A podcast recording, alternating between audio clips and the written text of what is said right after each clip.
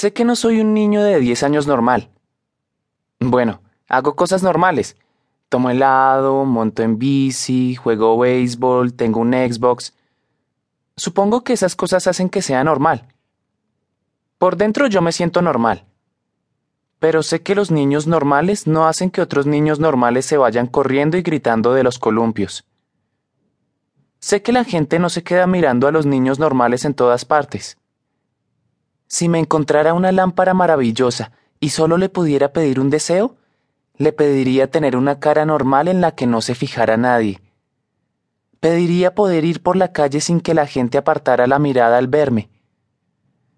Creo que la única razón por la que no soy normal es porque nadie me ve como alguien normal. Pero ya estoy más o menos acostumbrado a mi cara. Sé fingir que no veo las caras que pone la gente. A todos se nos da bastante bien a mí, a mamá, a papá, a Vía. No, eso no es verdad. A Vía no se le da nada bien.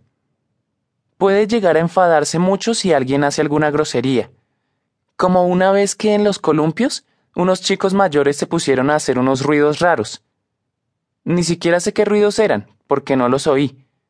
Pero vi así, y se puso a gritarles. Así es ella. Yo no soy así. Vía no me ve como alguien normal. Ella dice que sí, pero si fuera normal no me protegería tanto. Mis padres tampoco me ven como alguien normal. Para ellos soy alguien extraordinario. Creo que yo soy la única persona en el mundo que se da cuenta de lo normal que soy.